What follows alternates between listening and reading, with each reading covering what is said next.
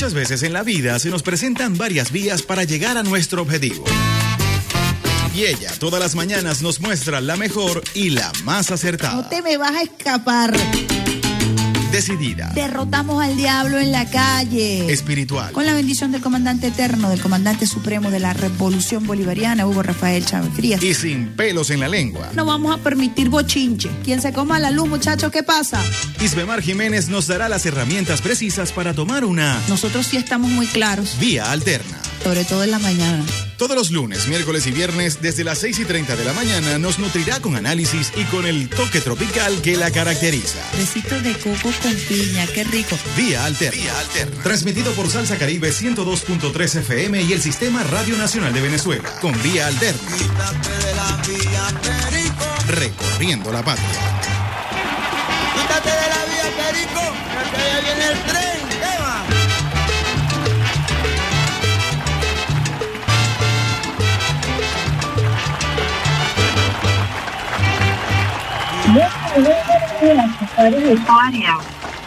Radio Nacional de Venezuela.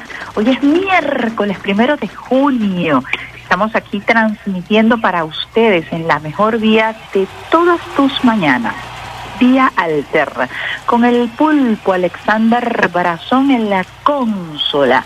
¿Por qué le decimos el pulpo? Porque maneja esa consola que tiene, ¿cuántos canales, Brazón, tiene esa consola? Un bojote de canales pero también le está dando allí comidita a las guacamayas, a Lina, Darío, Aristóbulo, a Hugo, que vienen a visitarnos a esta hora, bien tempranito, en el Sistema Radio Nacional de Venezuela, en la sede de Chapellín, La Florida, Caracas. Ahí están nuestras guacamayas desde bien tempranito, también en la tarde se despliegan con su colorido en esa espectacular zona que tiene como gran abrazo al Guaraira Repano. Así que el pulpo Alexander Brazón además está preparando el cafecito que nos va a estar acompañando durante la jornada de hoy de vía alterna, el cafecito colado, así con un toquecito de clavito de especie, canela, café directamente desde Río Caribe para el mundo. También nos acompaña en cabina Miguel Garrido, operador de guardia.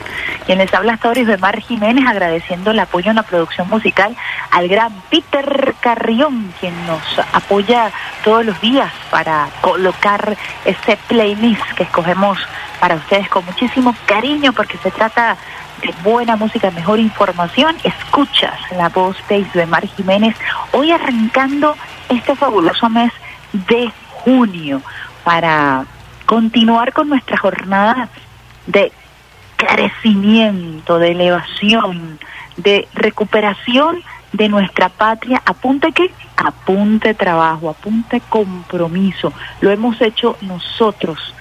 Hemos ido trabajando por la recuperación económica de nuestro país. Apenas estamos comenzando a ver algunos vestigios de lo que es esta recuperación. Importantes anuncios hiciera el presidente Nicolás Maduro Moros el día de ayer con respecto al crecimiento económico del primer trimestre. Noticias positivas, pero ojo, no podemos confiarnos, tenemos que continuar trabajando de manera sistemática, constante por nuestro país, por el bienestar, por el buen vivir que siempre mencionaba el comandante eterno. Como siempre, esperamos contar con la bendición de Dios, con la bendición del comandante eterno, el comandante supremo de la Revolución Bolivariana, Hugo Rafael Chávez Frías, quien nos acompaña todos los días desde el cuartel 4 de febrero, cuartel de la montaña, con su llamarada eterna. Llamarada que es escoltada por la gloriosa Milicia Nacional Bolivariana, por millones de venezolanos y venezolanas quienes todos los días ratificamos nuestro juramento de lealtad. Hablamos de lealtad. Hablamos de Eliezer Reinaldo Otaiza Castillo, el comandante Otaiza Castillo, hijo de San Blas, Valencia, Estado Carabobo, ejemplo de lealtad absoluta al comandante Chávez, al pueblo, a la Constitución de la República Bolivariana de Venezuela, lealtad absoluta como soldado a la gloriosa Fuerza Armada Nacional Bolivariana, lealtad absoluta al presidente obrero y chavista Nicolás Maduro Moros. Les recordamos a los usuarios que hasta ahora están en sintonía de la mejor vía de todas tus mañanas, vía alterna, que son las 7 y 9 minutos de hoy, miércoles primero de junio del año 2022, y estamos transmitiendo desde Caracas, cuna del Libertador, Reina del Guaraira Repano a través de la señal que recorre la propia Radio Nacional de Venezuela, conectada con todas sus señales en el territorio nacional, más de 80 señales, seis canales regionales. Contamos con tu compañía a través de las ondas hercianas. También puedes seguirnos a través de nuestra señal streaming rnb.gov.b. Ahí está la señal en vivo de RNB Informativa y de nuestros canales que aparecen como canales aliados para que puedas también conectarte donde quiera que estés a través de la señal streaming. También puedes hacerlo a través de tu celular y puedes también seguirnos a través de nuestras cuentas en las redes sociales, en Twitter, RNB Informativa. Puedes seguirnos a través de Instagram, también RNB Informativa, a través de TikTok, RNB Informativa. Así que estamos creciendo en multiplataforma para llegar a todos los rincones, a todos los escenarios, construyendo una multiplataforma, adaptándonos a los nuevos tiempos de la comunicación 2.0.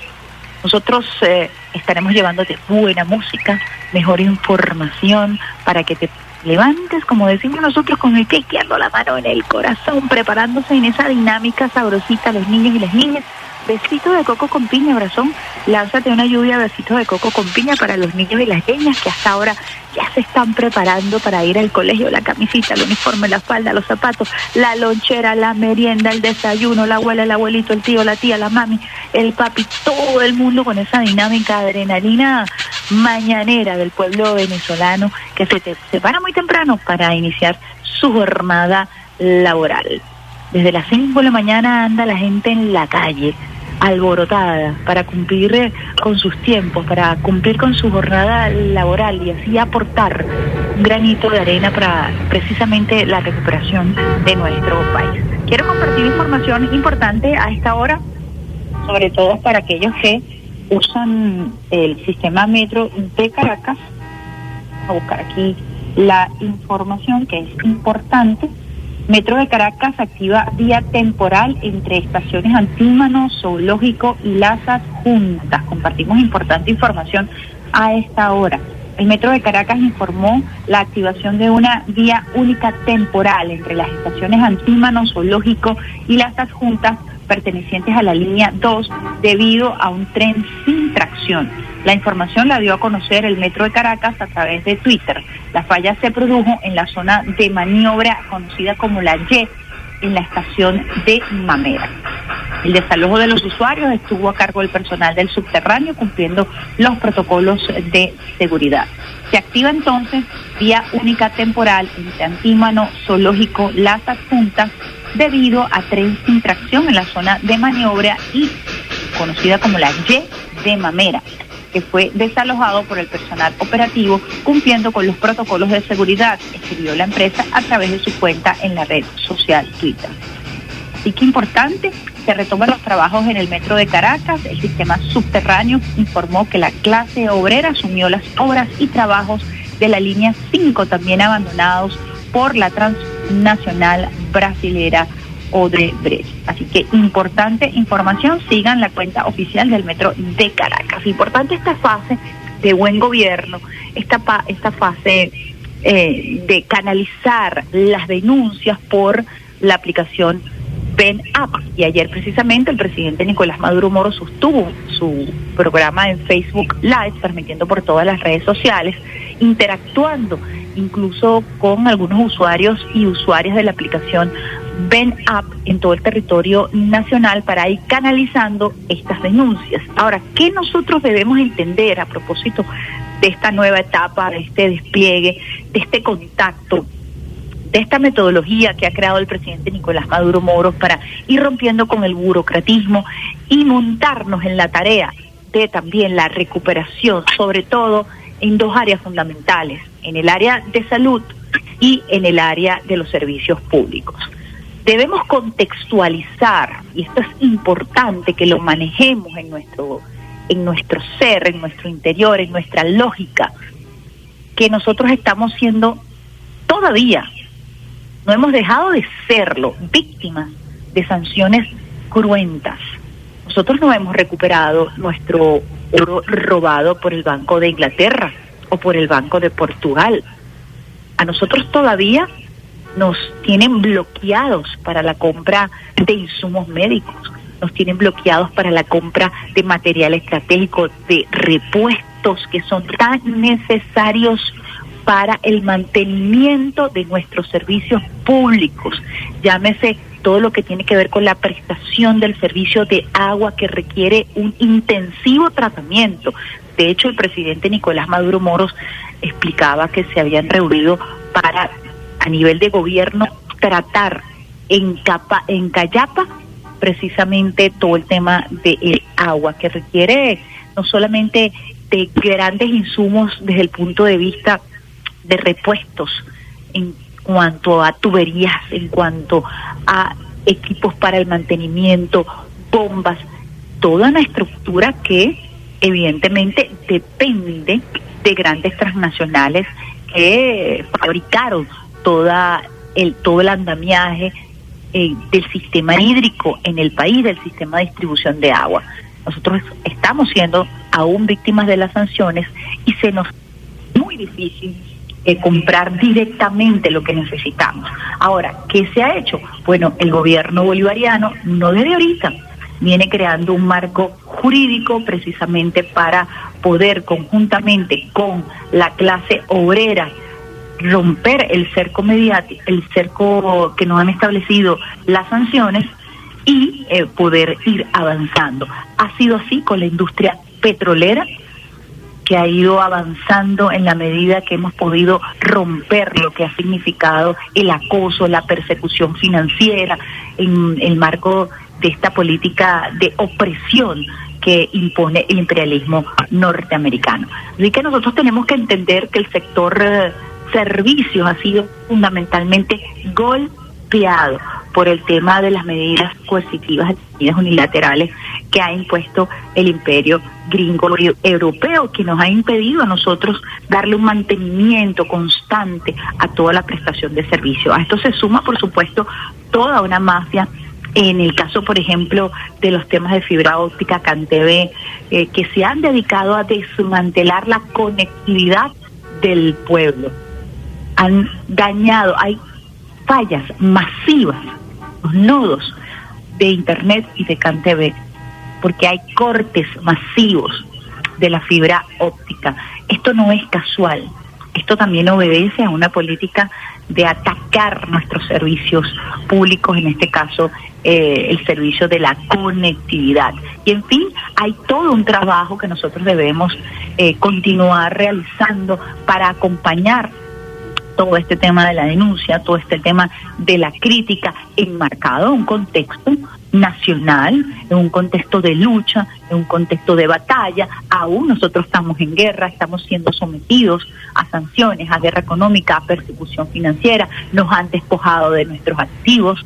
Esa situación está intacta. Solo que este pueblo es un pueblo guerrero, que cuenta con su gobierno, que cuenta con la Fuerza Armada Nacional Bolivariana y que apostando al país a través del emprendimiento, la organización, la planificación y el sudor de su frente va logrando poco a poco la recuperación del país. Decía el presidente Nicolás Maduro Moros que estamos produciendo en el país eh, prácticamente toda la cesta básica de lo que nosotros consumimos.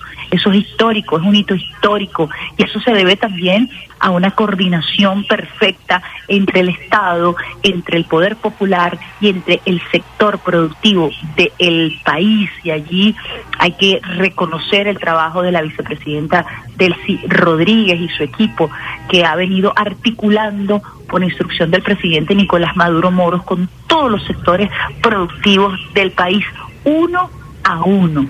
La vicepresidenta se ha reunido con cada uno de los sectores productivos del país para ir amalgando esta nueva estructura de un país que crece y que busca además su soberanía alimentaria, que busca su soberanía tecnológica. Así que no olvidemos la situación, el contexto, eh, no olvidemos que seguimos siendo un país sancionado y perseguido por el imperio, gringo europeo. No olvidemos que solamente unidos podemos nosotros vencer esta persecución, esta presión, este acoso criminal que han establecido las sanciones en contra de nuestro país. Así que todo el tema de la denuncia y la crítica, bienvenida sea, enmarcada en el contexto político de nuestro país, en el momento histórico que estamos viviendo. No queda la menor duda que nosotros estamos librando una batalla por nuestra independencia. Y en este sentido, el pueblo en la calle, el pueblo trabajando con sus liderazgos en esta fórmula de gobierno eh, del 1 por 10, irá encontrando el camino para vencer las trabas, para vencer la burocracia y también para vencer las sanciones imperiales. Nosotros vamos con una pausita musical a ver qué es lo que hemos escogido el día de hoy, una pausita atrevida, de estas diferentes que nosotros eh, montamos para compartir con ustedes desde bien tempranito, poder llevarles a ustedes la buena música. A mí me encanta este tema eh, de Carla Morrison, que vamos a compartir con ustedes. Es un éxito que además se ha impuesto como un tema en las redes sociales, sobre todo en la red social Instagram, que ha tenido una gran pegada. Carla Morrison es una cantante alternativa que ha roto con los paradigmas de las disqueras eh, internacionales y que ha creado prácticamente un propio sello y que ha logrado posicionarse en un mercado de eh, fusión muy interesante con diversos artistas que se atreven a crear este tipo de géneros y a montar una estructura propia de difusión que ha venido funcionando bastante bien para algunos artistas que además ceden sus temas para que puedan ser utilizados en las redes sociales, lo que le ha dado una viralidad a los temas musicales. Vamos con Carla um, Morrison, me complace amarte, disfruto de amarte. Vamos con ese temita sabrosito para que arranques la mañana sabroso, linda. Ya regresamos con más de Villa Alta. Me complace amarte, disfruto acariciarte y ponerte a dormir. Es escalofriante tenerte de frente, hacerte sonreír. Daría cualquier cosa por tan primorosa, por estar siempre aquí. Y entre todas esas cosas, déjame quererte, entrégate a mí. No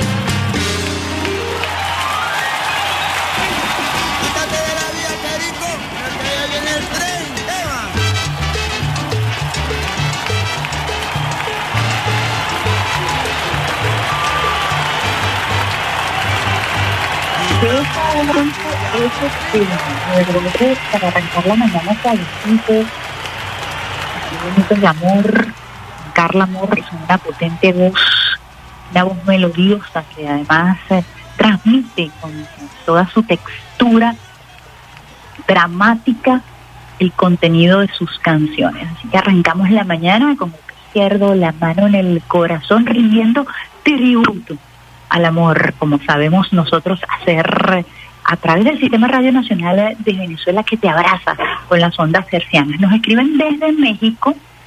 Vamos a compartir con ustedes este mensajito. Eh, vamos a compartir acá. Nos dice, estoy en Ciudad de México y todos los días me conecto con RNB a través de Radio Garden. Pero desde el domingo no tengo señal.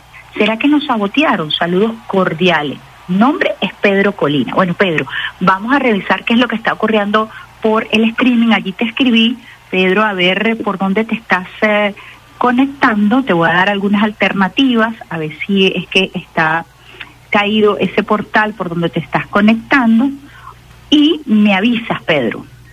Me, estoy muy pendiente. Fíjense la maravilla de las multiplataformas, de la radio y de crear todo un espacio para poder conectarnos, ir más allá de nuestras fronteras. Así que nuestro saludo al amigo Pedro Colina, quien siempre se eh, sintoniza el Sistema Radio Nacional de Venezuela vía, alterno vía alterna desde Ciudad de México. Hoy cumpleaños un gran compañero del Sistema Radio Nacional de Venezuela, un guerrero, un amigo, un hombre que ha dejado gran parte de su vida en el Sistema Radio Nacional de Venezuela con un compromiso, con un sentido de identidad, querido por todas y todas, por los corresponsales de prensa de Radio Nacional de Venezuela, por eh, quienes han manejado por muchos años la logística en torno a la que a la opera, a la operatividad, la la de Radio Nacional de Venezuela, en momentos eh, eh, en donde se requiere el máximo compromiso. Allí ha estado el compañero Peter Carrión, te deseamos Peter además eh, un feliz cumpleaños, larga vida, salud, eh, Dios te bendiga, que el universo te acompañe en todas tus tareas. Periodista y abogado además, el doctor Peter Carrión, con muchísimo afecto, compañeras, compañeras, te deseamos feliz cumpleaños. Gracias te pasé un audio eh, para compartir con eh, los usuarios y usuarias de felicitación muy especial para el compañero Peter Carrión. Vamos a pulsar. Un saludo para ese guerrero de la consola, para Peter Carrión, que Dios lo bendiga y que siga siendo ese ñángara revolucionario y comprometido de siempre. Que Dios lo bendiga. Feliz cumpleaños, Peter.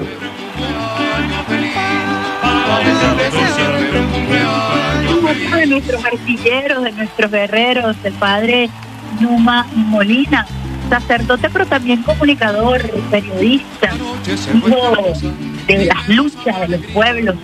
Estuvimos juntos esta semana ante la partida física de nuestro querido Guido Zuleta, 22 años trabajando de manera incansable en Radio Nacional de Venezuela, en la organización Fundalatin, y lo recordamos así, Brazón, con música. Un hombre alegre, un hombre que siempre estuvo luchando por las causas más hermosas al servicio del pueblo. Yo recuerdo a Guido particularmente justo cuando partió nuestro querido Vive Zuliá, y esto es para las generaciones quizás que tienen más tiempo en Radio Nacional de Venezuela. El padre Vive Zulia es uno de los hombres más insignes, más valientes que he conocido en mi vida.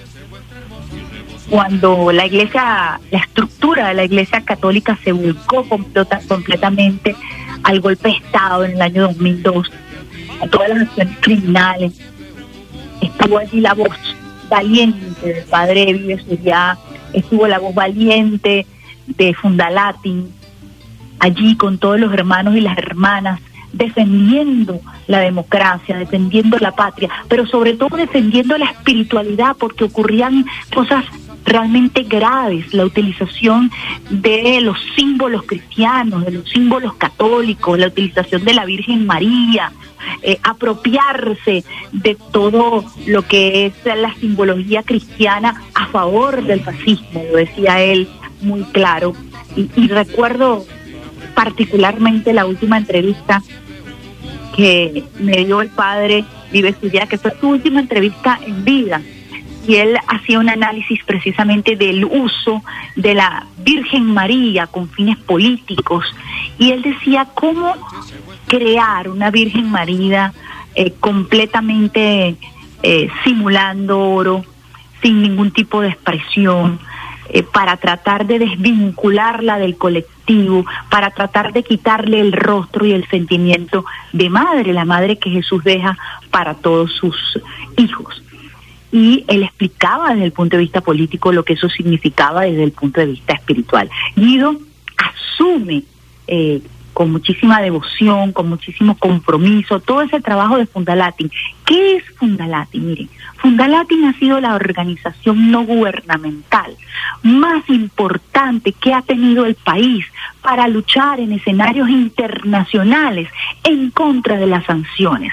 Fundalatin ha sido la voz que se ha levantado para denunciar cómo los niños y las niñas que estaban siendo favorecidas por los proyectos de salud de PDVSA murieron porque no se les pudo hacer un trasplante de médula ósea, porque las sanciones lo impidieron. ¿Y quienes alzaron su voz en los escenarios internacionales? ¿Quiénes se atrevieron a denunciar cómo las sanciones habían golpeado a nuestro pueblo en lo más sensible, en lo más sagrado, que es la vida? Fundalati. Guido y su equipo, María Eugenia, Rusián, en todos los foros internacionales estaban ellos allí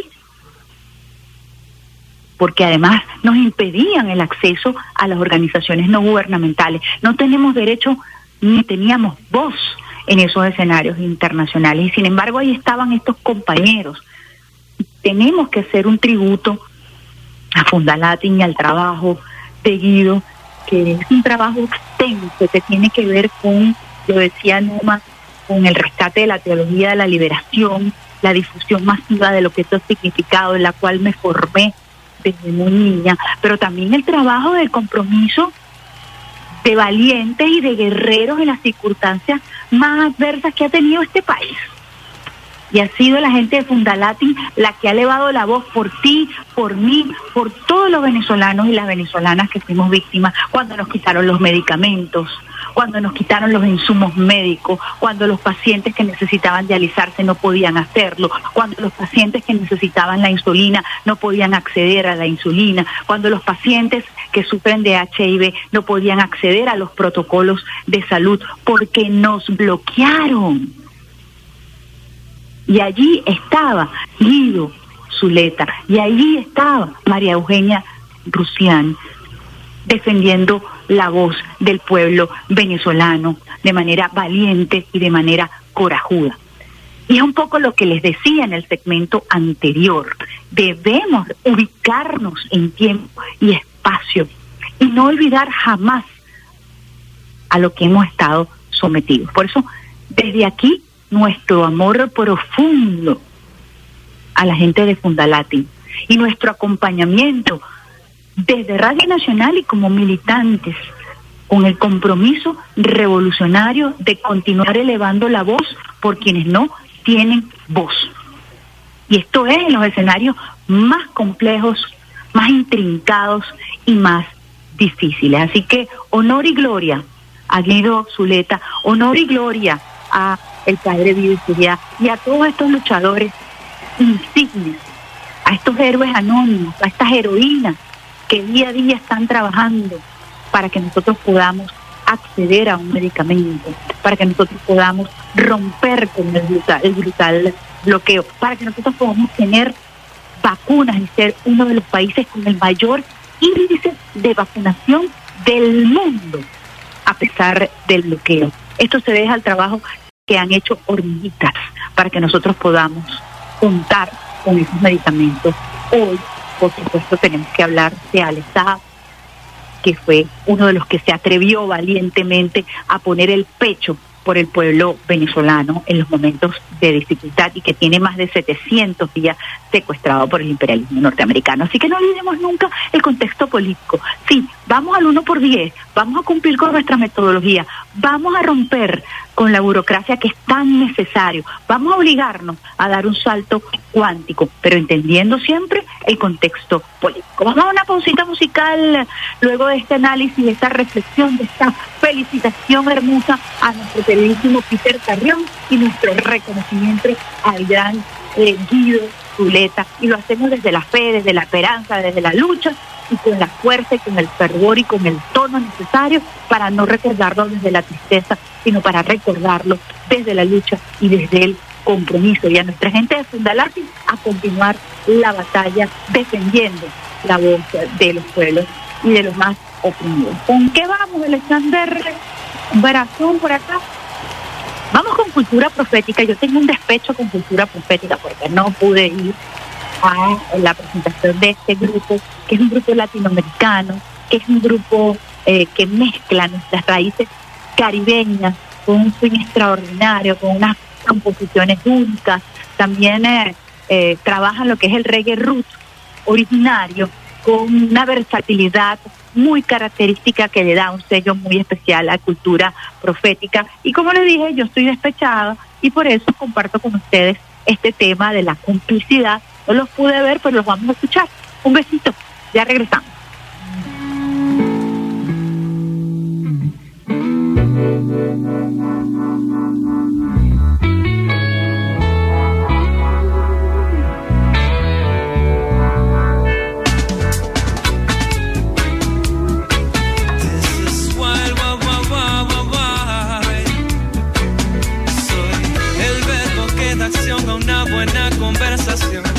Cuando tú me nombras, siente ganas, soy la nueva alternativa contra contaminación.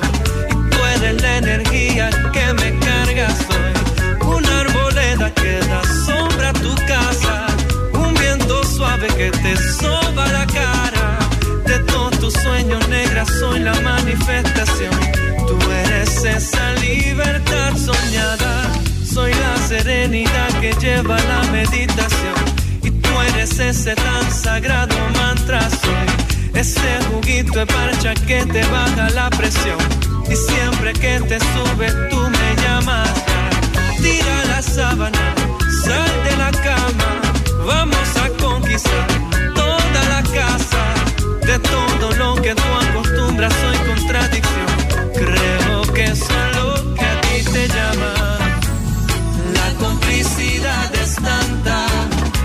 Nuestras vibraciones se complementan. Lo que tienes me hace falta y lo que tengo te hace ser más completa. La afinidad es tanta, miro a tus ojos y ya sé lo que piensas. Te quiero porque eres tantas cositas bellas que me hacen creer que soy la levadura que te hace crecer el corazón la vitamina que me falta soy. Ese rocío que se posa en tu vegetación. Y tú esa tierra fértil que está escasa soy. La blanca arena que alfombra tu playa. Todo el follaje que da vida a tu mapa. De toda idea creativa soy la gestación. Tú eres la utopía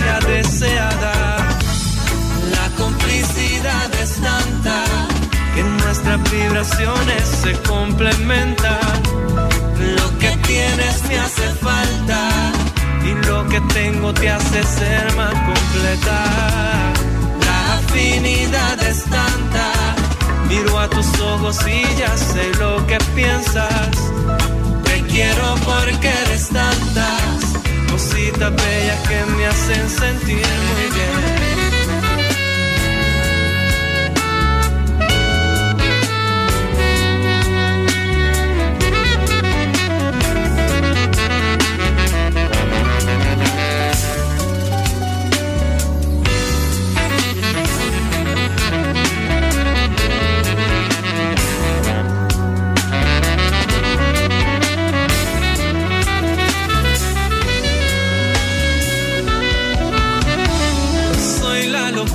Estremece, soy tu adicción. Y tú eres mi felicidad, mi calma soy. Una colonia que va en busca de liberación. Y tú eres esa dosis de esperanza, soy. La cordillera que en la distancia te cura la visión con su elegancia. De todo loco que lo intenta, soy la frustración. Tú eres ese reto que me encanta complicidad es tanta que nuestras vibraciones se complementan. Lo que tienes me hace falta y lo que tengo te hace ser más completa. La afinidad es tanta, miro a tus ojos y ya sé lo que piensas. Te quiero porque eres tantas cositas bellas que me hacen sentir muy bien.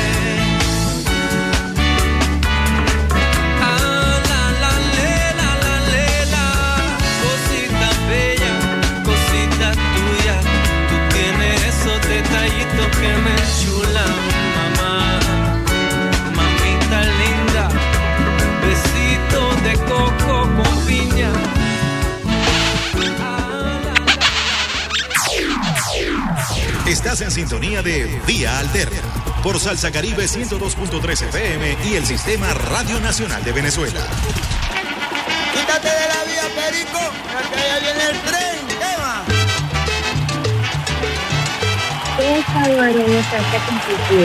entre ustedes, nosotros, aquí en Envía Alterna, a través del Sistema Radio Nacional de Venezuela. Besitos de todo con para que arranque esta mañana dulcito, así como abracitos a través de las ondas hercianas, cafecito recién colado de manga, con aroma exquisito de café venezolano.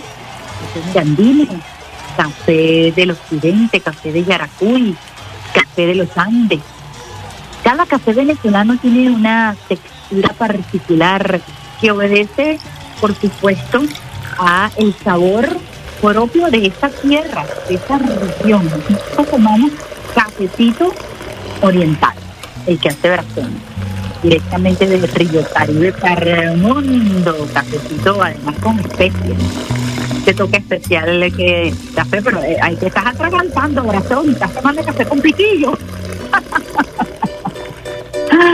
va a salir eléctrico de la cabina para romper un poquito el frío de la cabina principal del sistema Radio Nacional de Venezuela. Las guacamayas ya comieron, están allí acompañándonos eh, a esta hora con esta buena música, arrancando hoy primero de junio con buena música, mejor información. Vamos a tomar las sanciones.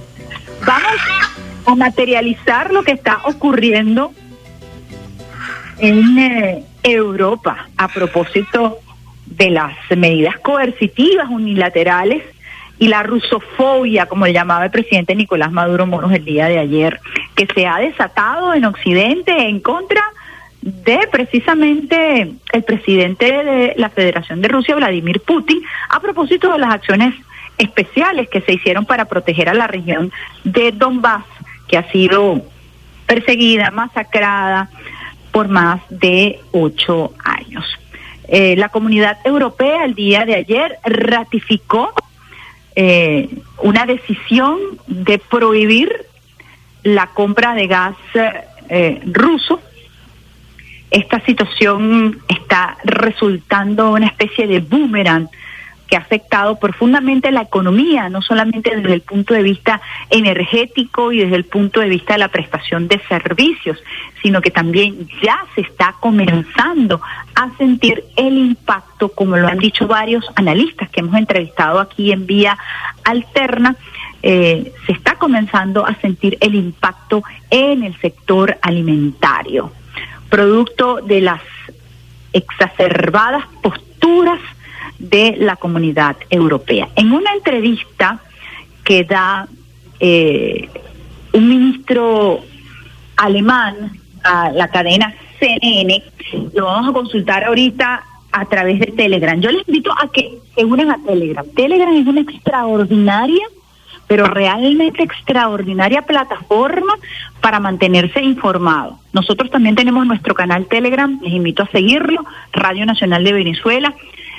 Busquen todas las plataformas mediáticas y únase a los canales de Telegram para que usted pueda tener información eh, inmediata, con videos. Y aquí está el vicecanciller, en realidad es el vocero alemán, quien dice que Putin ha empezado a recibir más dinero y eso es un problema para la comunidad europea. El vicecanciller alemán Robert Habeck, ministro de Economía y Protección del Clima, declaró a CNN que el efecto de la prohibición de Estados Unidos a las importaciones de petróleo de Rusia solo ha tenido hasta ahora el efecto contrario.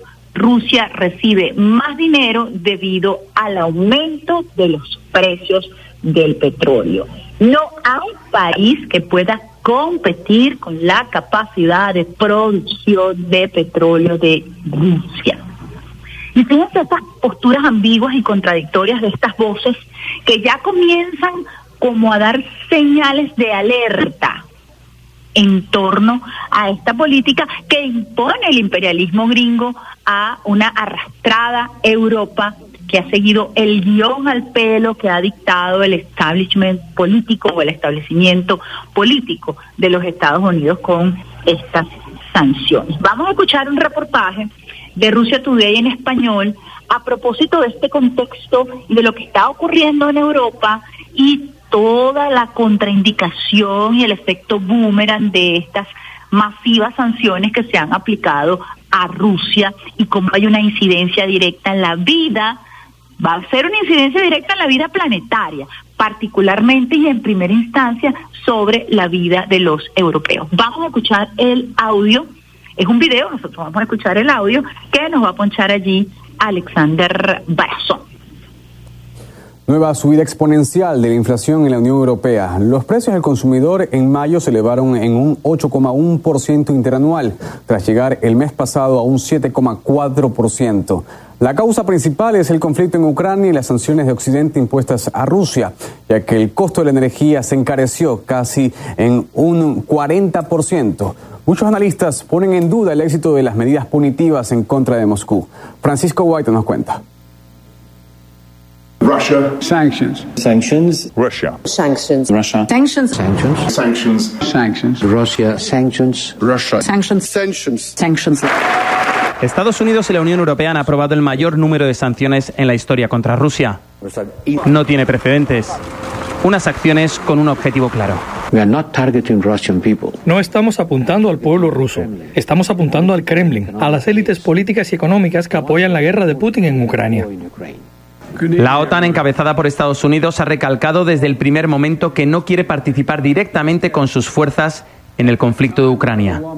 Desde Washington y Bruselas afirman que hay que asfixiar la economía rusa para que el Kremlin dé marcha atrás. Vamos a golpear a Putin con más fuerza porque Estados Unidos y nuestros aliados y socios más cercanos están actuando al unísono. El impacto de nuestras sanciones y el control de exportaciones está aplastando a la economía rusa. Hoy más de 40 países aplican sanciones como esta. Pero hay líderes de la Unión Europea que ya han puesto de manifiesto que las medidas punitivas contra Rusia no van a tener efectos inmediatos en sus planes militares. A corto plazo no ha habido resultados para que detengan la invasión, es verdad. Actualmente Rusia encabeza la lista de naciones sancionadas por Estados Unidos. Irán lleva décadas sufriendo este tipo de presiones. Siria, Corea del Norte, Venezuela, Myanmar o Cuba son otros de los países a los que se le han impuesto medidas coercitivas, pero hay quienes dudan de su eficacia.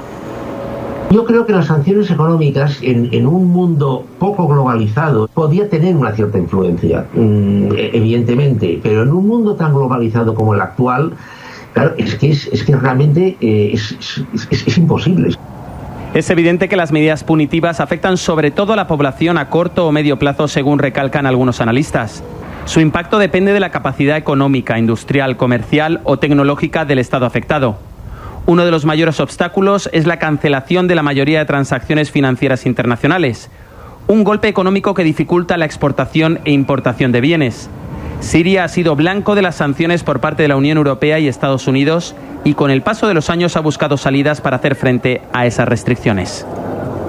La primera reducir la lista de productos que se importan para sustituirlos por producción propia. En segundo lugar, ha aumentado los productos que se subvencionan a la población y eso se controla con eh, medios electrónicos, una tarjeta inteligente que se llama. Por último, el Estado sirio ha reorientado su política de alianzas comerciales para sustituir el comercio que antes tenía con los países de la Unión Europea. Expertos de Naciones Unidas han recordado en diversas ocasiones que las sanciones económicas atentan contra los derechos humanos. Golpean principalmente a las personas más desfavorecidas. Pero no solo eso, algunos analistas van más allá. El efecto de las sanciones más bien produce que la gente se, se apoye al gobierno de turno. ¿Por qué? Porque ve palpablemente que este, las sanciones están hechas con el propósito de afectar a la población. Las sanciones son una herramienta de presión. Es un camino más. Un intento de debilitar a los dirigentes a través del daño económico a sus ciudadanos. Sin embargo, estas medidas coercitivas presentan en ocasiones otro desafío, las consecuencias que tienen las contrasanciones para Estados Unidos y la Unión Europea. Es el efecto boomerang cuyas dimensiones a largo plazo solo podrá dictaminar el tiempo. Francisco Guaita, RT, Madrid.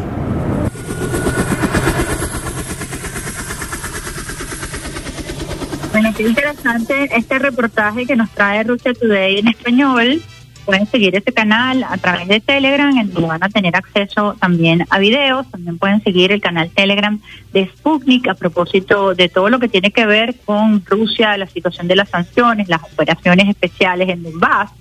Eh, pueden seguir también nuestro canal, sigan el canal de Telesur y pueden seguir cualquier canal, incluso eh, el canal eh, Telegram del New York Times, que te permite tener un abanico de cómo se manejan las matrices de opinión en ese en uno de los diarios más importantes, puedes hacerlo también con otras cadenas gringas y puedes comparar y tener un panorama un panorama mucho más amplio a la hora de analizar matrices de opinión. En el caso de este reportaje, pues un poco nos permite a nosotros ratificar eh, qué ocurre cuando Estados Unidos decide eh, una vez más aplicar la receta de las sanciones.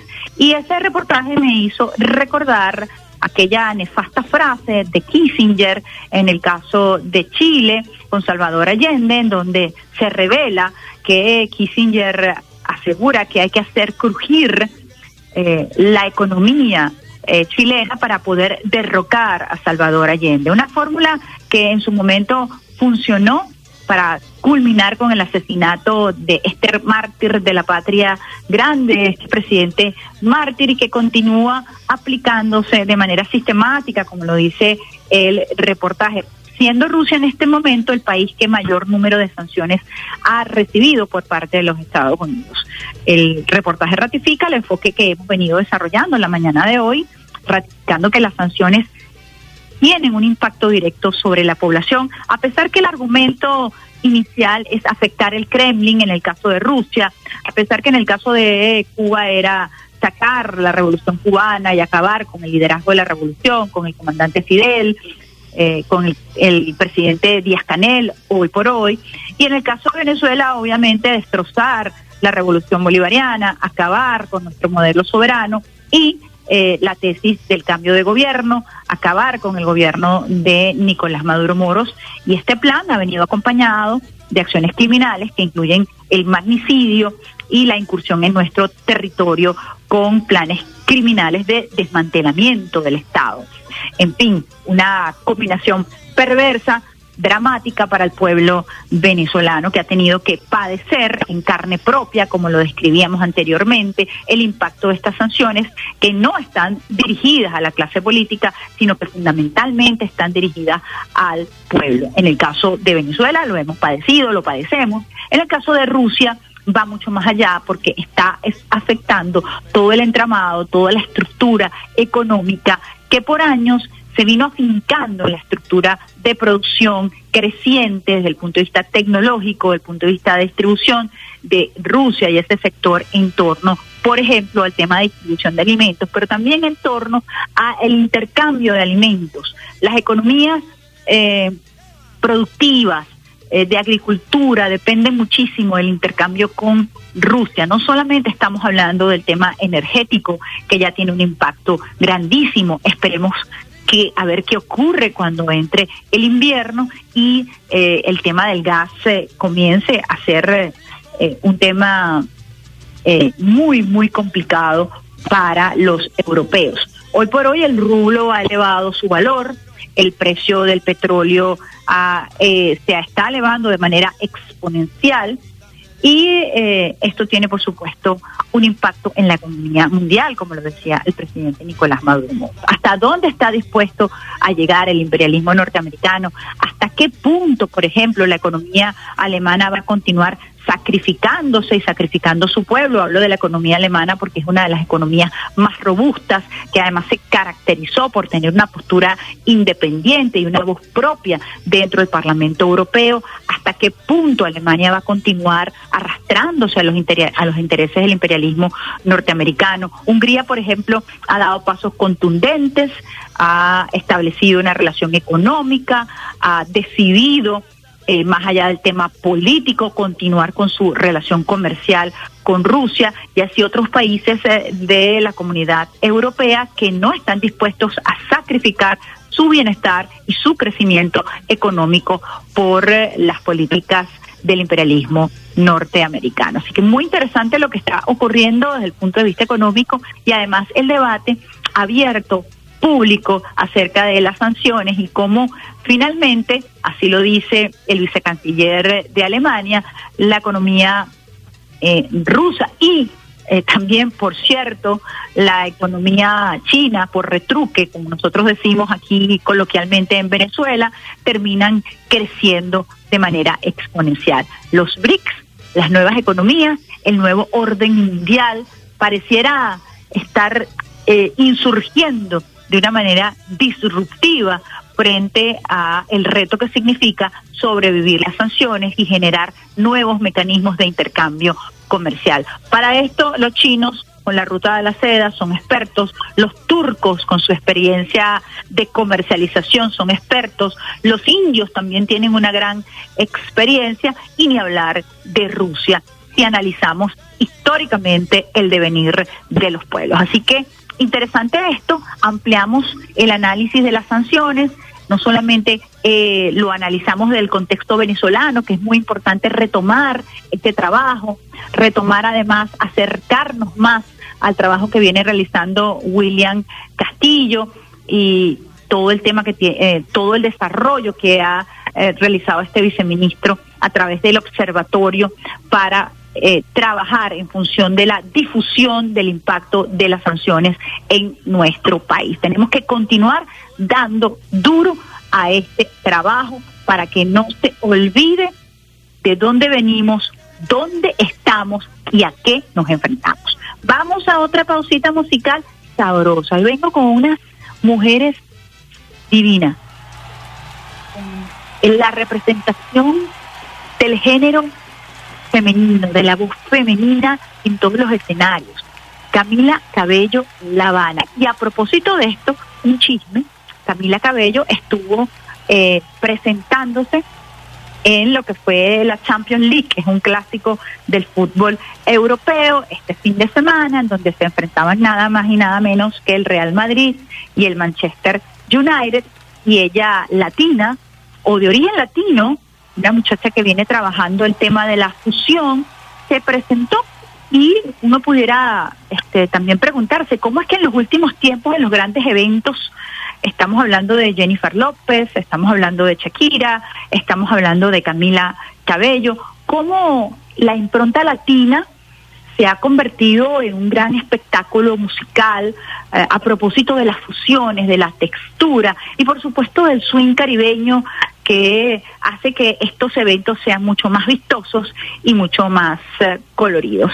Camila Cabello fue tendencia en las redes sociales por su espectacular presentación, su colorido, por su simpatía, por la empatía, por la calidad de su voz, por sus éxitos, pero también eh, en Venezuela eh, trataron de vincular a Camila Cabello con Diosdado Cabello. Y realmente es un chiste cada vez que estas cosas ocurren, porque en la red social Twitter, que eh, como dicen los, los tuiteros, en la red del odio, comenzaron a atacar a la familia Cabello pensando que Camila Cabello era familia de Diosdado Cabello. Les dejo ese chisme allí porque eh, me parece realmente mm, pertinente eh, explicar cómo funcionan las redes sociales en torno a la desinformación, pero cómo además los virulentos pretenden eh, confundir a la gente o en todo caso demostrar sus grandes niveles de ignorancia. Camila Cabello es una joven eh, de eh, orígenes cubanos que vive en los Estados Unidos y que ha, sufrió mucho bullying cuando era pequeña, producto de su origen latino, producto del color de su piel. Ella lo ha manifestado en muchísimas entrevistas cómo pensó que nunca podía salir de la tristeza a propósito del el bullying que sufrió en el colegio, en los Estados en los Estados Unidos y hoy por hoy es una mujer que representa lo latino, que representa nuestra cultura y que ha logrado sobreponerse a toda esta maquinaria perversa de discriminación de los Estados Unidos, hoy representa a los Estados Unidos porque hace su nacionalidad sin olvidar su origen caribeño y levantando la voz por aquellas personas que han sido perseguidas, que han sido discriminadas. Así que los dejo con Camila Cabello Habana. Ya regreso mucho más esta, la mejor vida de todas las mañanas, vía alterna.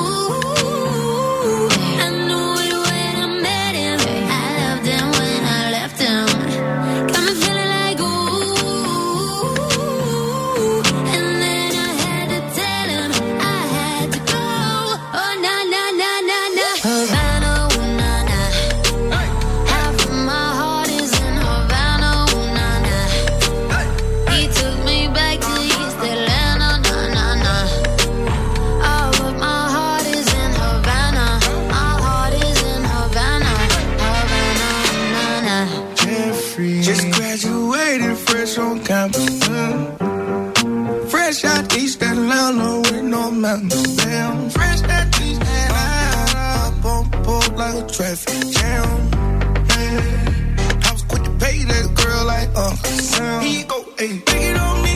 Ayy, on me. The on me. On me. She waited on me. On me. Got the bacon on me. Now, this is history and I'm making on me. On me. Point blank, close range, that beat. If it goes a million, that's me. me. I was getting moolah, baby. Havana.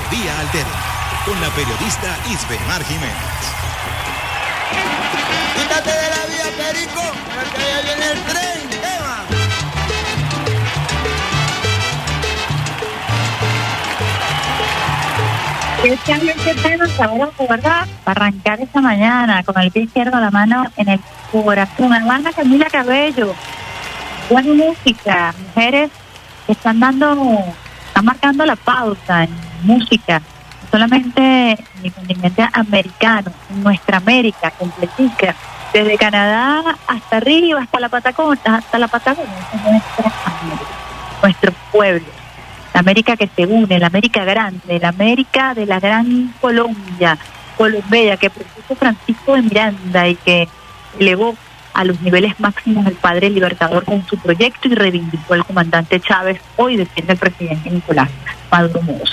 Vamos con nuestra invitada del día de hoy a compartir con ustedes a propósito de las mujeres que marcan pauta y vamos a estar conversando con ustedes un tema muy interesante donde las mujeres venezolanas están definitivamente en la primera línea de batalla. Vamos a hablar de la importante difusión que hay que darle a la reforma parcial de la Ley Orgánica de Ciencia y Tecnología, la LOCTI.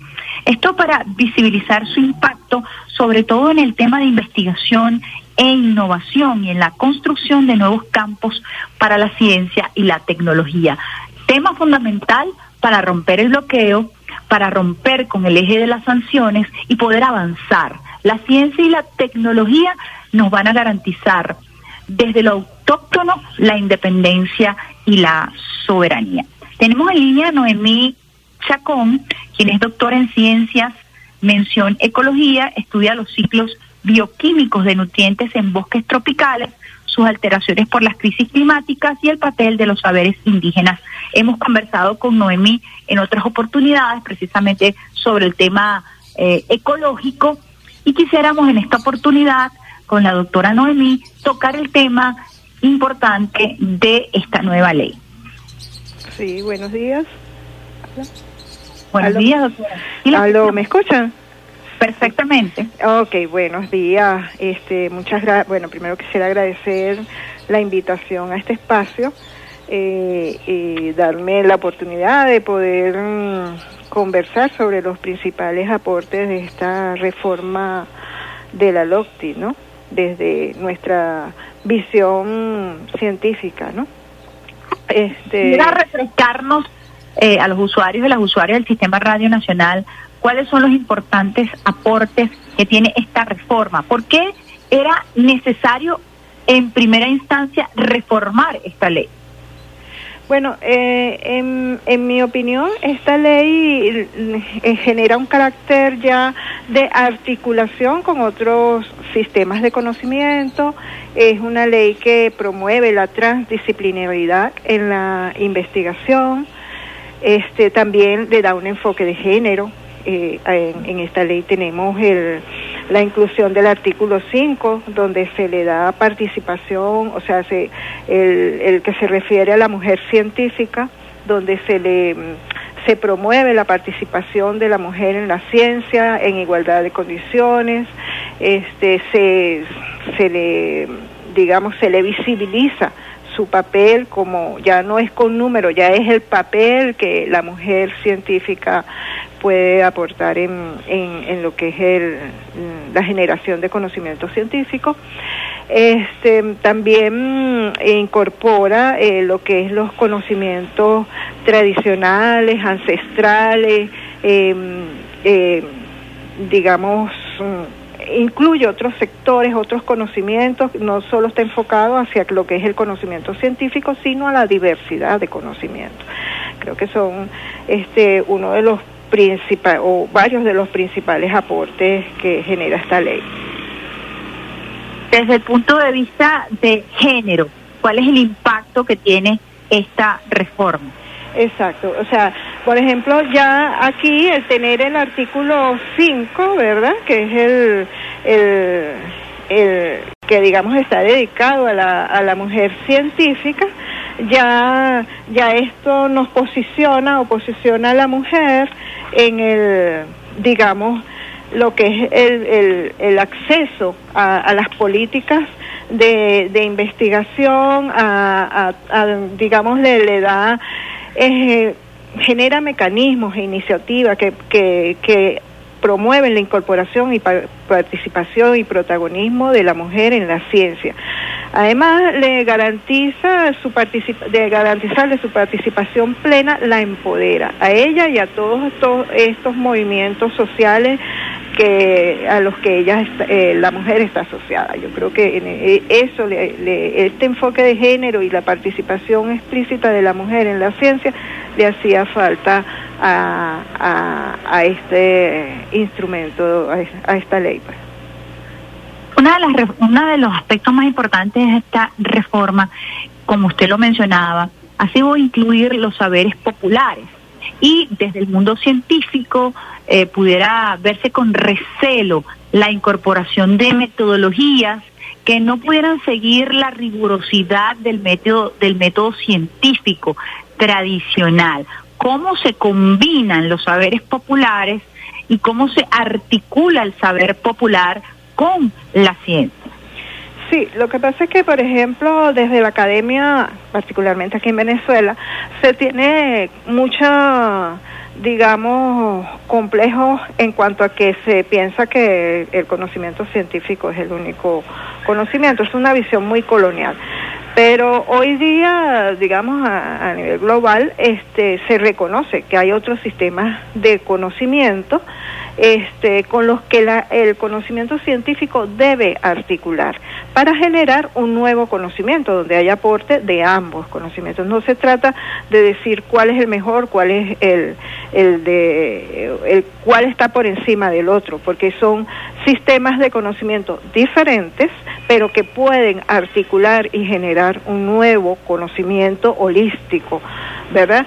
Este, a nivel global, como te digo, hay grupos de investigación que ya han generado metodologías este, donde se puede eh, eh, generar ese diálogo y a su vez generar los mecanismos de validación. Obviamente, el conocimiento científico no puede validar el conocimiento indígena, pero a su vez el conocimiento indígena no puede validar el conocimiento científico. En cada tipo de conocimiento hay sus sistemas de validación y una vez que cada conocimiento este, haga la validación de la investigación que se está realizando, bueno, se conjugan ambos resultados y se genera un conocimiento común o por lo menos con los aportes de ambos. Este, aquí en Venezuela, por ejemplo, eh, desde el IBIC, el Laboratorio de Ecosistema y Cambio Global, estamos generando este, conocimientos con pueblos indígenas, eh, articulando con ellos y para ellos eh, inclusive estamos ya porque se porque salga publicado una metodología de trabajo con pueblos indígenas que permite ese ese diálogo y ese y ese eh, digamos desarrollo del conocimiento con los distintos niveles de validación en los distintos espacios este para ello. Entonces yo creo que que la que en la LOCTI la la incorporación de estos saberes en la LOCTI, el que se visibilice la necesidad de un trabajo articulado con las comunidades, con los pueblos indígenas, va a promover que en Venezuela este tipo de investigación com- comience a tener auge, sobre todo porque nosotros necesitamos generar una ciencia con enfoques emergentes, es decir, que se genere conocimiento desde las comunidades hacia los tomadores de decisiones, desde lo local hacia lo global, regional, o sea, hacia lo regional y global, perdón. Entonces, este, yo yo celebro de verdad que la que esta ley eh, muestre la o, genere los mecanismos para que las comunidades, los conocimientos de los pueblos indígenas, las comunidades estén incorporados dentro de los proyectos de investigación que, que se desarrollan y que esos conocimientos no sea solo que el investigador vaya y tome de ellos la, y haga sus propias preguntas y tome de ellos la información que requiera, no, sino que el investigador dialogue con ese otro sistema de conocimiento y genere ese conocimiento holístico necesario y transdisciplinario para poder encontrar soluciones que vayan desde lo local hasta lo global. Desde su experiencia, usted eh, está comentando que viene trabajando en el IBIC a propósito de intercambio de conocimiento con las comunidades indígenas. ¿Pudiera o tiene a estas alturas algún ejemplo que pudiera ilustrar lo que ha significado este intercambio de saberes con las comunidades indígenas? Sí, o con cualquier otra experiencia que nos pueda a nosotros eh, dar luces acerca de lo nutritivo del intercambio de conocimiento. Sí, fíjate, por ejemplo, este, con, estuvimos en los años, eh, desde el 2017, hemos eh, estado trabajando con estudiantes de la Universidad Nacional Experimental Indígena del Tauca. Estuvimos asesorando, y digo estuvimos porque esto es un grupo de investigación, ¿verdad? Este, eh, estuvimos trabajando con ellos varios mm, temas relacionados con la agricultura indígena. Y este, a propósito de ello, eh, asesoramos tres trabajos especiales de grado de los estudiantes que estaban, de tres estudiantes indígenas que estaban saliendo de sus estudios finales y eh, dos de esos trabajos tenían que ver con la restauración del bosque amazónico eh, a partir de la agrobiodiversidad del conuco indígena y de la red de semilla del, de, del, de, del pueblo Uotuja específicamente. Esos trabajos fueron publicados en, el primer compendio internacional de conocimientos indígenas y por supuesto este, la autoría a, a los jóvenes indígenas estuvo presente eh, por, porque forma, digamos, ellos generaron el conocimiento y nosotras como tutoras los acompañamos. El conocimiento es de ellos, pues de hecho es un conocimiento comunitario, pero ellos aparecen como autores de representantes de la comunidad. También tenemos un estudiante yecuana que también nos explicó la estructura y funcionamiento del conuco yecuana, que es algo bastante complejo, no es así de simple, corto, eh, quemo, siembro y cosecho, no, no, no, no, eso tiene todo un borde de regeneración, o sea, los indígenas de, desde que establecen su conuco indígena tienen todo un sistema de regeneración, este, del bosque, por eso que eso no es una agricultura que va a ocasionar pérdida de biodiversidad, muy por el contrario. Y ese, ese, ese trabajo, el resumen de ese trabajo fue publicado en un libro auspiciado por la FAO, que recientemente fue publicado por MINSI. También este, eh, generamos una metodología de investigación con pueblos indígenas para la generación de o la coproducción de conocimientos. Eh, en esa metodología participan 32 autores indígenas y está ahorita en fase de revisión en la revista Ambio, ya va para su segunda revisión con revisiones menores. Esperamos que pronto la, la podamos tener disponible para, eh, digamos, para contribuir a, a este tipo de, de, estudios o de trabajos transdisciplinarios en, en el país. Y recientemente, eh, a través del FONACI y en el marco de, de, el encuentro de las mujeres en ciencia, fui favorecida con, con un proyecto este, entre los pueblos indígenas de el pueblo indígena Ñepá y, varios otros pueblos alrededor en, de las poblaciones de Maripa y, Caicara del Orinoco para trabajar con el arroz de secano, que es un cultivo de ciclo corto que manejan los Ñepá desde hace más de 50 años eh, dentro de la agrobiodiversidad de Suconuco sin generar ningún tipo de erosión a digamos a, a la um, agro valga la redundancia a la agrobiodiversidad el conuco de Leñepa y que es una especie muy promisoria ante ante las digamos los, la, las proyecciones climáticas que tiene la zona que se se esperan sequías intensas, el arroz de secano no requiere inundación, solo requiere, digo, el agua de lluvia cuando llegue. Y este es un cultivo de ciclo corto, no sustituye la dieta de leñepa, pero este le ayuda a paliar esos momentos de de digamos, de sequía fuerte este, y forma parte de ese alimento complementario. Entonces, este, por eso que decimos que es un, cultivo promisorio ante y, y, que ante las crisis climáticas que hay y que se podría pensar como una estrategia de adaptación del pueblo Eñepá ante las, varia, las variaciones climáticas que ha experimentado.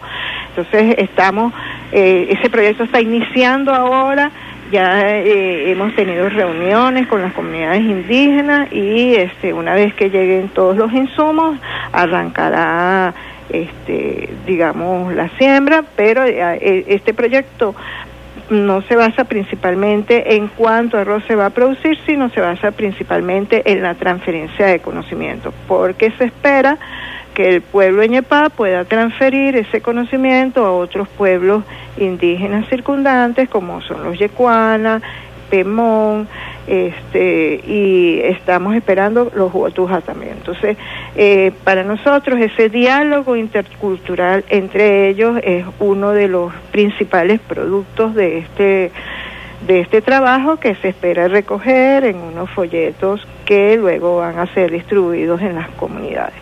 Esas y por fin, el tema de la difusión, de la masificación de la información. Eh, tocábamos el tema de la rigurosidad académica, del elitismo en torno al tema de la ciencia. Lo mismo ocurría antes de la llegada de la revolución con la historia. El tema de la difusión, de la masificación, estos encuentros además eh, entre ciencia e innovación, innovadores, los creadores populares, ¿cómo encaja este proceso de masificación de la información en esta reforma de la LOC? Sí, fíjate, este, digamos, eh, hasta ahora no, eh, eh, desde el, mm, digamos, mundo científico o el conocimiento científico, difundir el conocimiento es hacerlo a través de, de digamos, revistas especializadas. Sin embargo, existe cuando te toca dialogar con otros sistemas de, de conocimiento, pues también hay otras formas de, de difundir el conocimiento.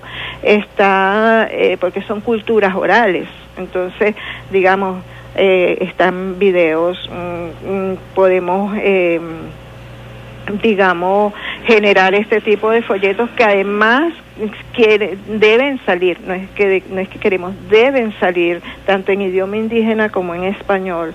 O sea, eh, digamos como que se están dando pasos y eh, a través de, de todo el sistema de, de del FONACIC se están generando los mecanismos para que así sea, para que puedan existir otros espacios donde ese conocimiento pueda ser visibilizado.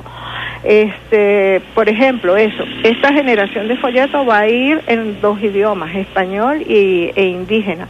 Entonces, esto se espera, eh, digamos, informe a las comunidades o, o digamos, sea un aporte para, para los colegios en las comunidades, pero también va a informar al investigador, o sea, un investigador que quiera saber sobre las estrategias de adaptación al cambio climático generado desde nuestras poblaciones indígenas va a tener acceso a ese material. Este, también va a informar a, los tomadores de decisión. Entonces, debemos, eh, eh, estamos es, es, un trabajo arduo porque vamos a, a, tocar el trabajo con comunidades indígenas que tienen cultura oral y esa oralidad hay que llevarla, lamentablemente mucha de ellas tiene que estar en papel y este es esos mecanismos lo, lo tenemos que hacer, de, tenemos que sentarnos a escribir en ambos idiomas.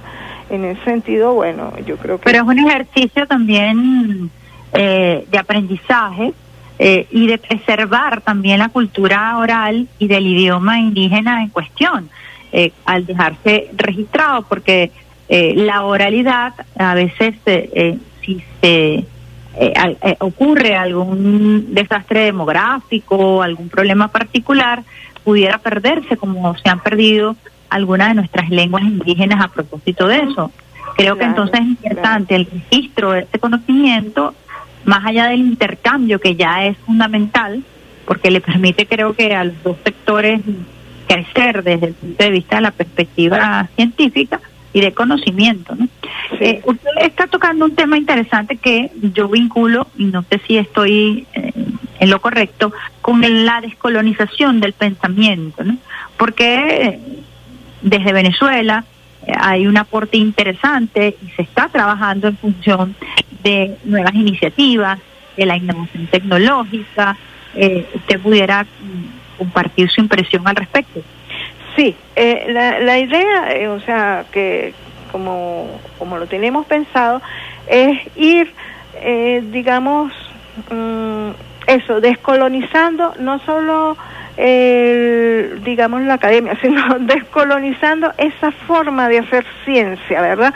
Que anteriormente, sin, sin, sin cuestionar, digamos, lo- los trabajos que se han realizado hasta ahora, que, que también han dado sus aportes, este el investigador iba con su pregunta al, a, a, digamos a interactuar con ese otro sistema de conocimiento y, desarrolla por supuesto un conocimiento mm, válido importante pero que deja fuera el otro, no, no, no permite que el otro sistema de conocimiento también se haga sus preguntas. Y la idea aquí es hacer un diálogo, generar un diálogo en, en el que ambos construyamos la pregunta y ambos interpretemos lo que el conocimiento que se genera al hacernos esa pregunta. Entonces, es, no es un trabajo fácil, pero es un, un trabajo necesario. O sea, nosotros no podemos seguir pensando que la única forma de generar conocimientos a partir de conocimiento científico, no podemos seguir en ese, eh, digamos, en esa conceptualización hegemónica. Nosotros tenemos que ir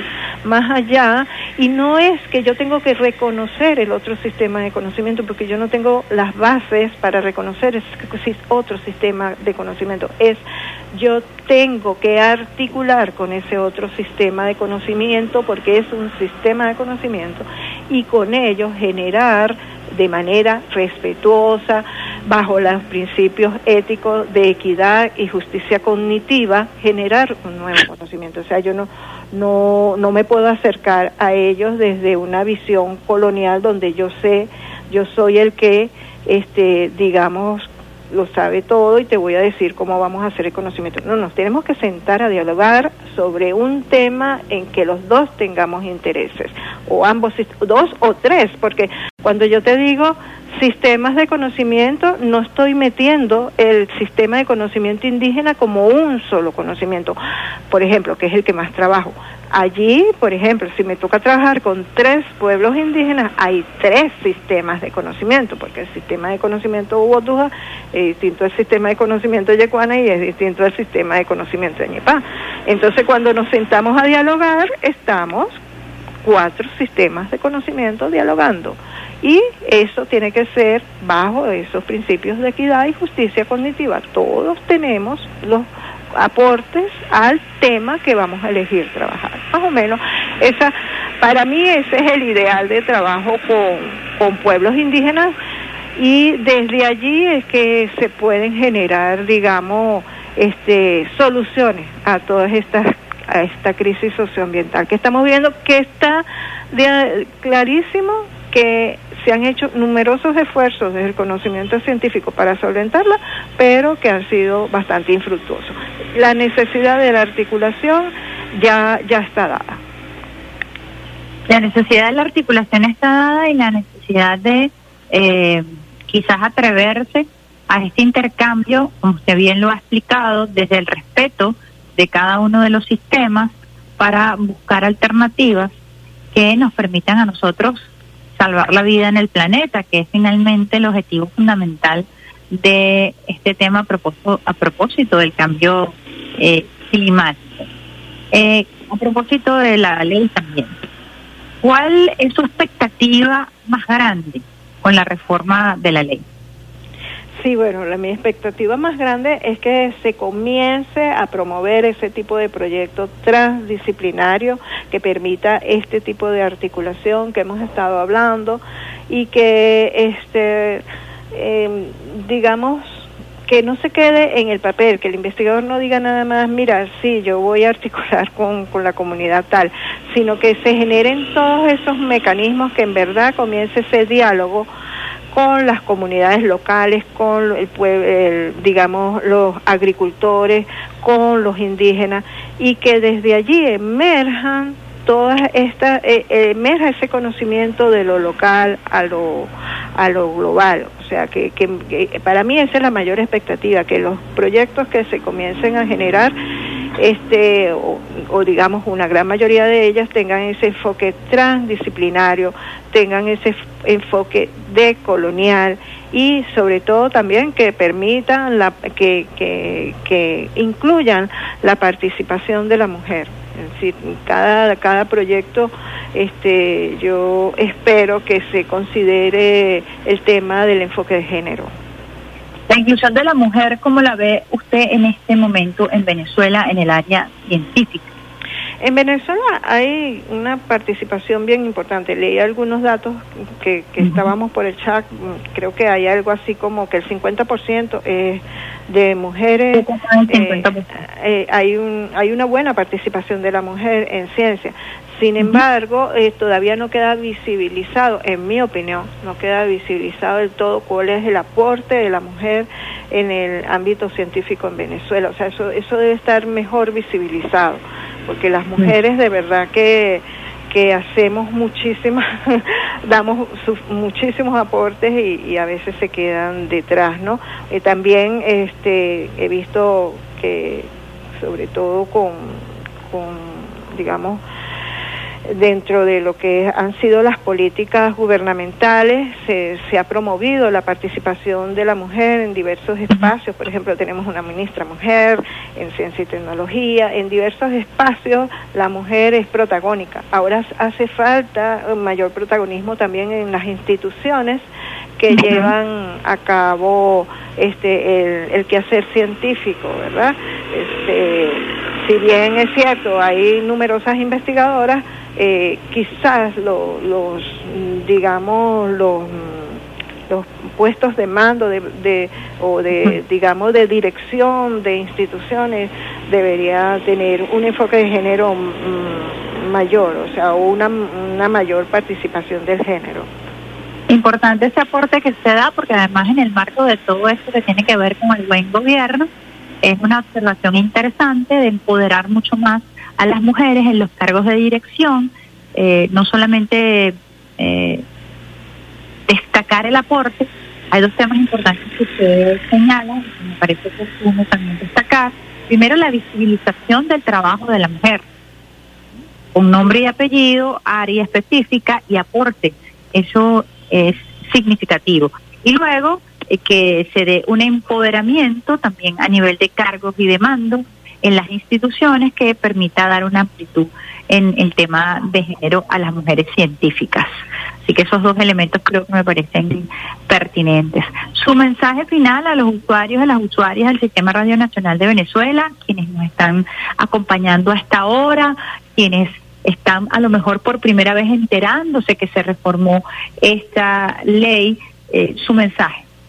Sí, yo este, invito a, los colegas, sobre todo de la academia, que, que revisen la ley y que comencemos a, a pensar nuestra ciencia como una ciencia donde todos los sectores tienen algo que aportar y que nosotros como científicos debemos generar y extender los puentes para que esa articulación se dé y que bueno ahora contamos con una LOCTI que, que, entendí que tiene aportes ahora mensuales y que por, probablemente vamos a tener mayor oportunidad de acceder a proyectos que nos permitan este, generar esa ciencia eh, participativa que se requiere en el país para, digamos, dar solución eh, a, nuestra problemática nacional que en las distintas áreas que así nos desempeñemos.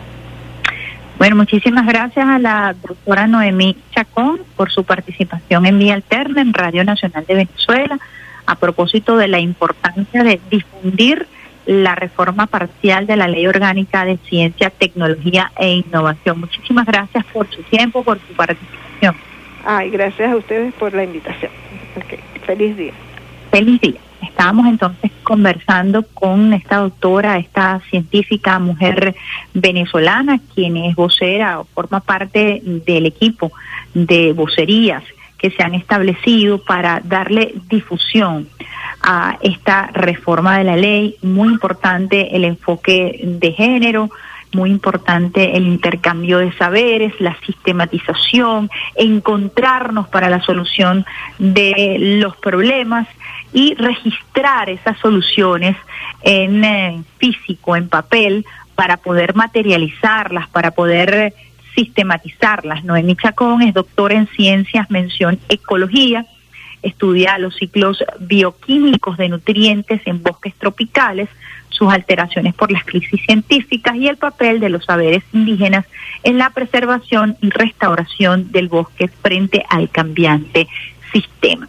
Mujeres de esta talla forman parte de este grupo de científicas que están trabajando en la reforma o que trabajaron en la reforma de esta ley que hoy están trabajando en la difusión en la importancia de darle fuerza al aporte que desde esta ley se hace, no solamente para la inclusión y la visibilización del trabajo de la mujer científica, sino también para masificar los, los conocimientos y buscar soluciones conjuntas. Vamos a una pausita musical a esta hora y lo vamos a hacer con qué, Alexander Brazón, es que tenemos nosotros por allí el día de hoy, nada más y nada menos que Buena Vista Social Club Chan Chan. Al regreso más de esta, la mejor vida de todas las mañanas. Ya,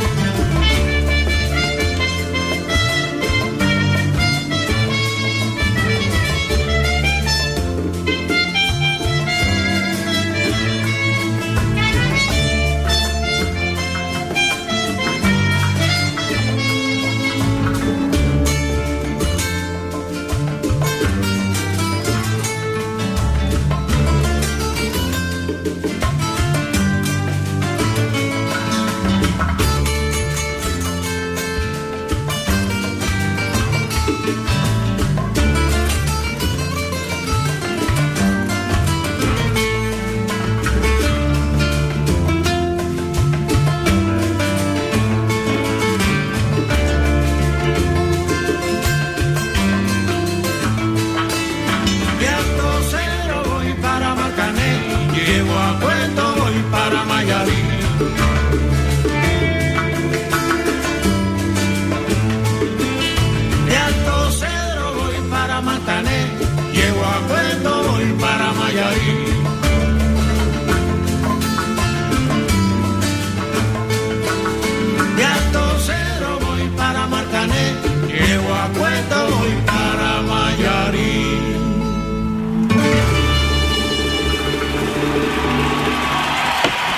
Estás escuchando la mejor vía de tus mañanas.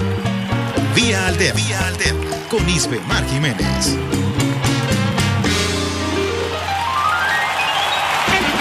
Quítate de la vía, Perico, que ya viene el tren. Eva.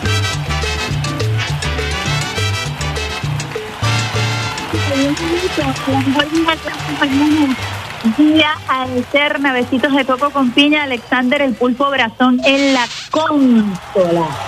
Miguel Garrido, operador de guardia, y que les habla hasta ahora Islemar Jiménez, al- saludando también al periodista, vamos a decir, más longevo de Radio Nacional, porque se le cae la cédula, pero es uno de los periodistas más emblemáticos del sistema Radio Nacional de Venezuela, Peter Carrión, que está de cumpleaños, como dice el. Peter, todos los sábados, eh, todos los domingos, perdón, el Gabán Tacateño de 12 a 12 de la tarde, impelable Gabán.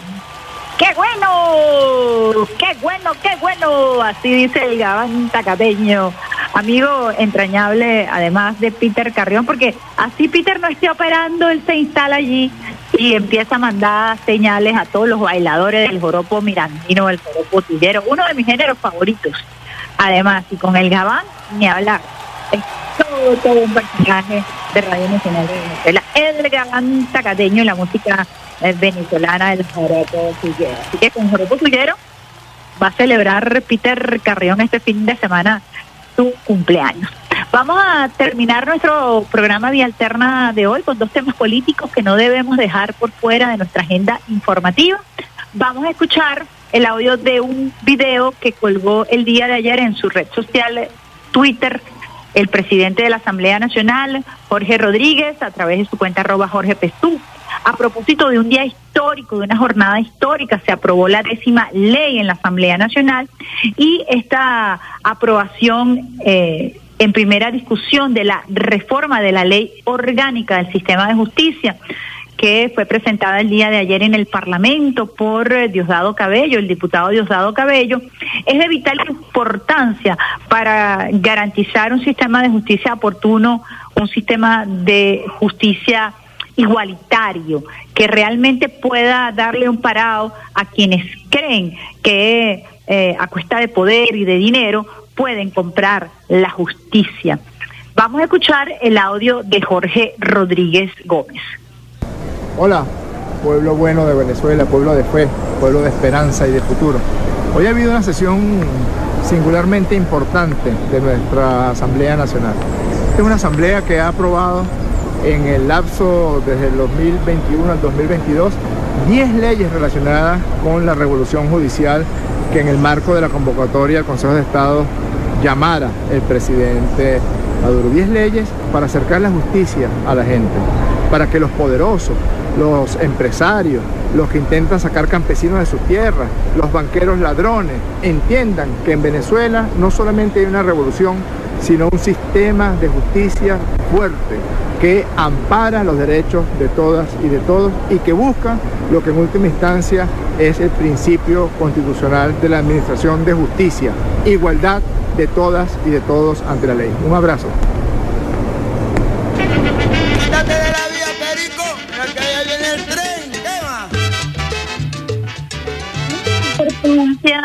La celeridad, la reinstitucionalización de nuestro Parlamento, que había sido víctima del secuestro por un grupo de entreguistas, de vendepatrias, que trataron de utilizar el Parlamento para justificar la intervención militar extranjera y para acabar precisamente con el Estado-Nación.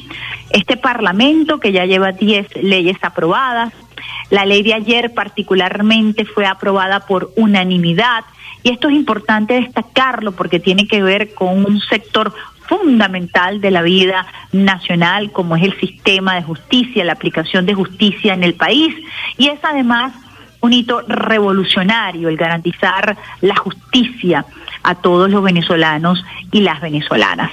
Escuchábamos entonces el audio a propósito de la reflexión que hacía Jorge Rodríguez, presidente de la Asamblea Nacional, no solamente sobre el desempeño del poder eh, legislativo, sino la importancia de la sesión de ayer y la aprobación en primera discusión de esta reforma de la ley orgánica del sistema de justicia. Pero también hubo noticia el día de ayer en el Partido Socialista Unido de Venezuela y es que Diosdado Cabello presentó en rueda de prensa a medios nacionales e internacionales eh, la nueva estructura del Partido Socialista Unido de Venezuela. Mucha expectativa a propósito de estos anuncios y vamos a compartir con ustedes, usuarios y usuarias, si no tuvieron la, la oportunidad de eh, acceder a la información, si todavía no saben quiénes están en las estructuras y los nuevos liderazgos, los cambios que hubo en la eh, organización política, no solamente más importante de Venezuela, sino una de las más importantes de América Latina. Consultamos entonces el portal web de Radio Nacional de Venezuela, rnb.gov.be, la sección de prensa y así allí usted podrá eh, tener detalles de esta información. El primer vicepresidente del Partido Socialista Unido de Venezuela, Diosdado Cabello, informó al país cómo quedará la nueva estructura de la tolda roja, así como la conformación del buró político de esta organización. Vicepresidencias, organización Pedro Infante. Pedro, estará, Pedro Infante estaba antes en movilización. Comunicación y asuntos electorales se fusionó y esa eh, vicepresidencia la asume Jorge Rodríguez. Recordemos que el área de comunicación eh, la llevaba precisamente la diputada Tania Díaz. Formación e ideología, Adán Chávez. Mujeres, Viva Guzmán. Clase obrera, Francisco Torrealba. Asuntos internacionales, lo asume Tania Díaz. Comunas y movimientos sociales lo asume Jorge Arriaza. Disciplina y ética revolucionaria permanece Pedro Carreño. Movilización y eventos asume este cargo que tenía Pedro Infante, lo asume Naún Fernández, quien es hoy el jefe de gobierno del Distrito Capital. Alianzas y Gran Polo Patriótico, Simón Bolívar, lo asume Héctor Rodríguez. Asuntos regionales y municipales, la almiranta Carmen Meléndez, quien es alcaldesa de Caracas, Héctor Rodríguez, gobernador de Miranda. Asuntos religiosos los asume Nicolás Ernesto Maduro Guerra. Juventud, Grecia Colmenares. Misiones y grandes misiones, Erika Farías. Defensa Integral de la Nación la sostiene Francisco Amelias. Finanzas también continúa en manos de Yelitza Santaella. Economía Productiva, Jesús Farías. Asuntos Indígenas, Clara Vidal. En cuanto al buró político del Partido Socialista Unido de Venezuela, compartimos con ustedes los nombres de quienes integran la mm, alta instancia, el alto mando político del Partido Socialista Unido de Venezuela, conocido como el Buró Político. Nicolás Maduro Moros, Diosdado Cabello, Cilia Flores, Delcy Rodríguez, Jorge Rodríguez, Tarek Laizami, Héctor Rodríguez, Adán Chávez, Carmen Meléndez, Pedro Infante, Diva Guzmán, Naún Fernández y Francisco Torrealba. Así que importante información que eh, compartimos con ustedes, usuarios y usuarias del Sistema Radio Nacional de Venezuela, para que estén al día de la agenda informativa. Nosotros nos vamos a despedir cuando son las 8 y 49 minutos de este interesante programa que sostuvimos el día de hoy, mandándoles una lluvia de besitos de coco con piña sabrosita, saludando a las guacamayas, no nos podemos ir sin saludar a nuestras guacamayas que han estado allí paraditas en la ventanita del estudio principal del Sistema Radio Nacional de Venezuela y Brazón allí sale la mañana y tempranito, le pone un poquito de lechosa, le pone eh, semillitas de, de girasol. No le da café porque las guacamayas no tienen café, pero él se va tomando este cafecito, por eso le dicen el pulpo brazón, el hombre de goma. Acá de tirar ese brazo, darle comidita a las guacamayas de Radio Nacional de Venezuela, preparar café y estar en la consola operando nada más y nada menos que vía alterna. Agradeciendo el apoyo del el compañero, no te atragantes de café, Brazón. Brazón se va manejando ahorita en bicicleta, por eso es que se toma esos tarros de café para tener la energía suficiente para irse con su bicicletica recorriendo las calles de Caracas. Miguel Garrido en el apoyo allí como operador de guardia, agradeciendo a Peter Carrión por el, aporte musical en la organización de los temas y quien les habla es Femar Jiménez con una lluvia de besitos de coco con piña. Los espero el próximo viernes tempranito por aquí, por la mejor vía de todas tus mañanas, vía alterna. Chao, chao, besitos. Ay, ¿con qué nos vamos? Nos vamos con la Sonora Ponceña. Boranda. Chao.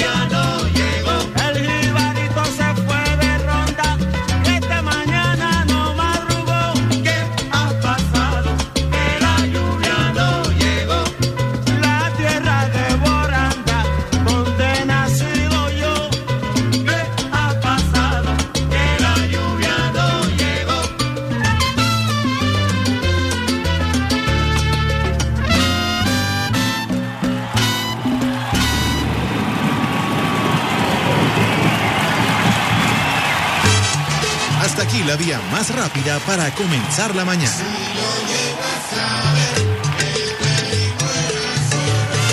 Esto fue Vía Alterna.